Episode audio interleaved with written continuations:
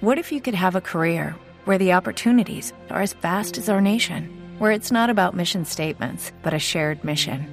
At U.S. Customs and Border Protection, we go beyond to protect more than borders from ship to shore, air to ground. Cities to local communities, CBP agents and officers are keeping people safe.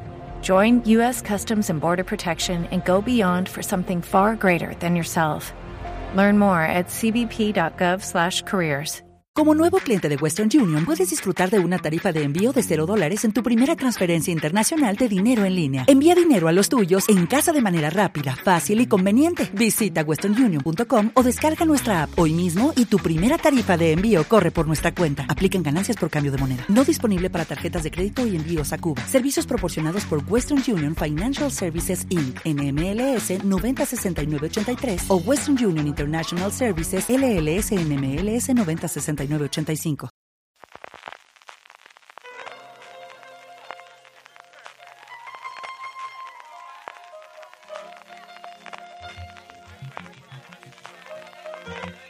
Estás escuchando Fuera de Series con CJ Navas.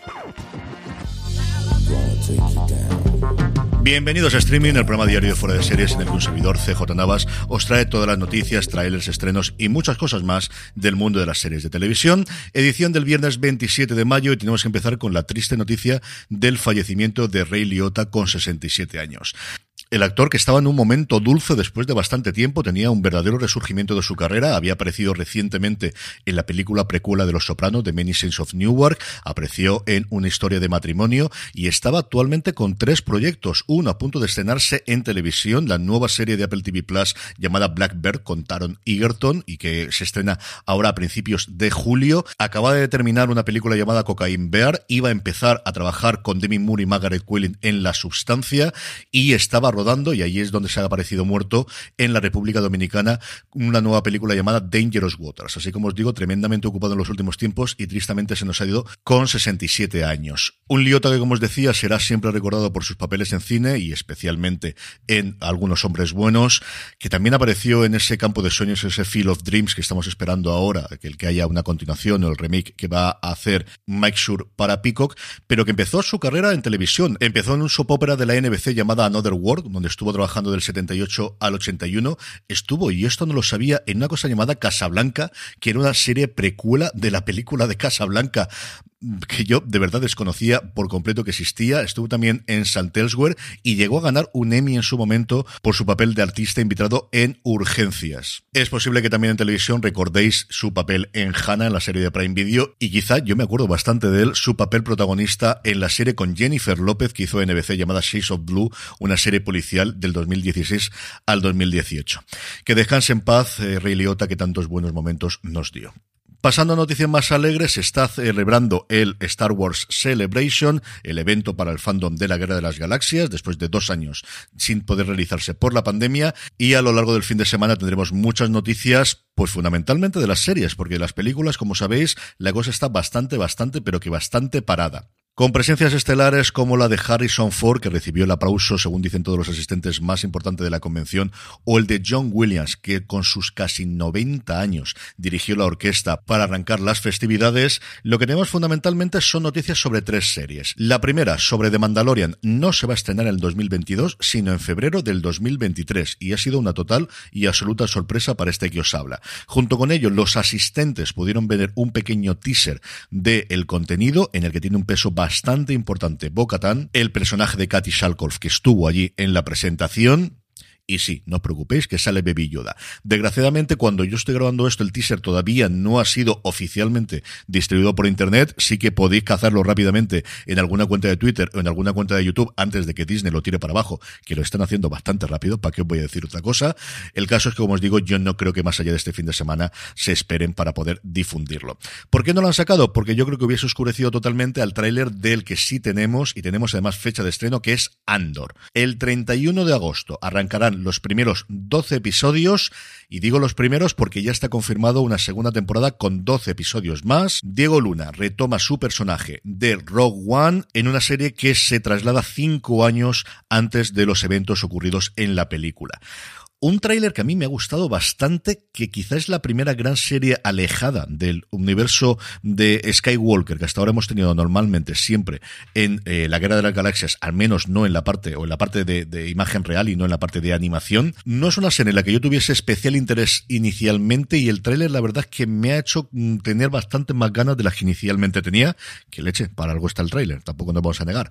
El propio Luna comentaba que estos 12 primeros episodios van a transcurrir en el primer año, cinco años antes, como os decía, de lo que ocurrió en Rock One, y la segunda temporada en los últimos cuatro años. De alguna forma cerrando la posibilidad de que haya una tercera temporada, aunque vete tú a saber si luego la cosa la ajustan o la cambian. De Ashoka, muy poquitas novedades, aunque es cierto que Filoni y Fabro tienen un panel el sábado que es posible que ahí anuncien alguna cosa más. Y la gran sorpresa, aunque algo ya se sabía con el gran reportaje que le hizo Vanity Fair esta semana al mundo de la Guerra de las Galaxias, eh, con fotos de, Leibovitz eh, a todo lo grande, o sea, como los buenos viejos tiempos de las revistas en papel, es que tenemos una nueva serie llamada Skeleton Crew, algo así como personal de mínimos o servicios mínimos. El, el Skeleton Crew en una nave o en un barco es el mínimo número de personas necesarios para poder llevar adelante las eh, funciones o organizar o poder manejar la nave, que de inicio va a tener como protagonistas a chavales, muy rollo Amblin, muy rollo Stranger Things, de la que hablaremos dentro de un poquito. Eso sí, el gran fichaje es Jude Law, y ya empiezan a ver los rumores de qué personaje podría interpretar. Junto con el fichaje de Jude Law, la confirmación de que será John Watts el responsable de las tres últimas películas, las de Tom Holland, de Spider-Man, junto evidentemente con Filoni y con Favreau, que son los equivalentes a Kevin Feige en el universo de la Guerra de las Galaxias en los últimos tiempos. Y lo último, alejado del mundo de la Guerra de las Galaxias, bueno, parece ser, es las primeras imágenes, el primer tráiler de Willow, la tercera gran franquicia, desde luego mucho menor que Indiana Jones o que la Guerra de las Galaxias de Lucasfilm, que ya tiene tráiler y se estrenará a finales de este año.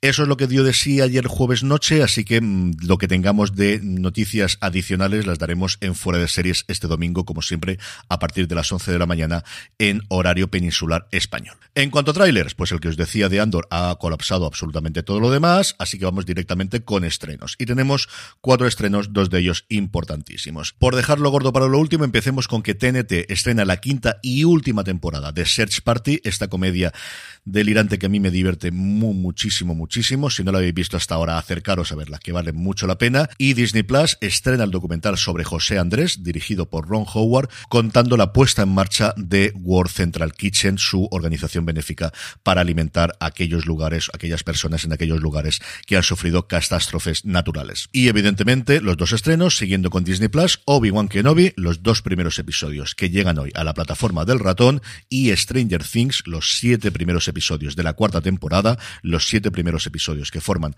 esta primera parte, de la que os hablé el pasado martes en streaming, si no lo habéis escuchado, sin spoilers, os digo qué me ha parecido, que yo ya lo he podido ver completa, y como os decía allí, me ha gustado mucho, mucho, me he divertido mucho.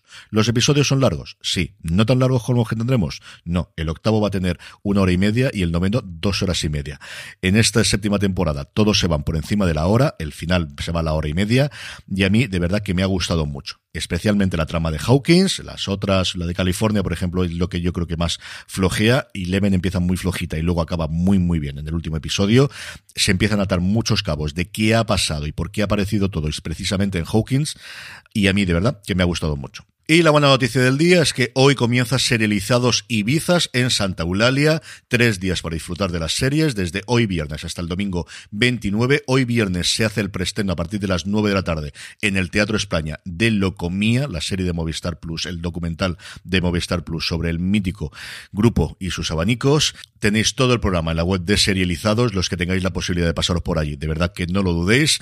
Yo quería haberme pasado, de hecho lo tenía todo planificado, pero al final me tengo que quedar por aquí mi tierra porque, como os estoy diciendo, mañana, día 28, organizamos el Día del Orgullo Friki en Elche y estaremos allí a partir de las cinco y media de la tarde a todos los que os podáis pasar en la Plaza de Baix, en la Plaza del Ayuntamiento de Elche. Con eso terminamos por hoy. Volvemos, como siempre, el domingo a partir de las 11 de la mañana en Fuera de Series, en directo en twitch.tv barra Fuera de Series. Gracias por escucharme, que tengáis muy buen fin de semana y recordad, tened muchísimo cuidado y fuera.